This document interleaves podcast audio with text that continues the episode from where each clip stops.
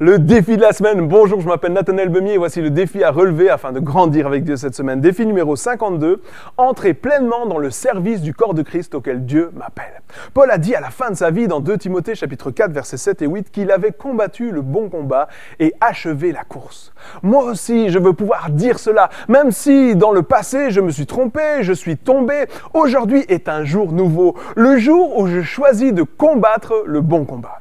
Et combattre le bon combat signifie que je vais faire ce que Dieu attend de moi, obéir à sa volonté pour ma vie. Et peut-être que pour cela, je devrais faire une formation afin d'être équipé pour le service. Et je sais qu'il est important que je soumette ce projet à mon pasteur ou à mon responsable. Mais je veux atteindre la ligne d'arrivée. Avec l'aide de Dieu, par la foi, par la grâce de Dieu, je ne resterai pas à terre, mais je serai en mouvement. Il y a un prix qui m'est réservé la victoire m'attend. Alors je cours vers le but, oubliant ce qui est en arrière et me fixant vers ce qui est devant moi, à savoir le plan merveilleux que Dieu a pour moi.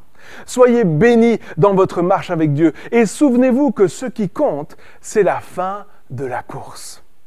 Merci d'avoir suivi ces défis et surtout d'y avoir participé.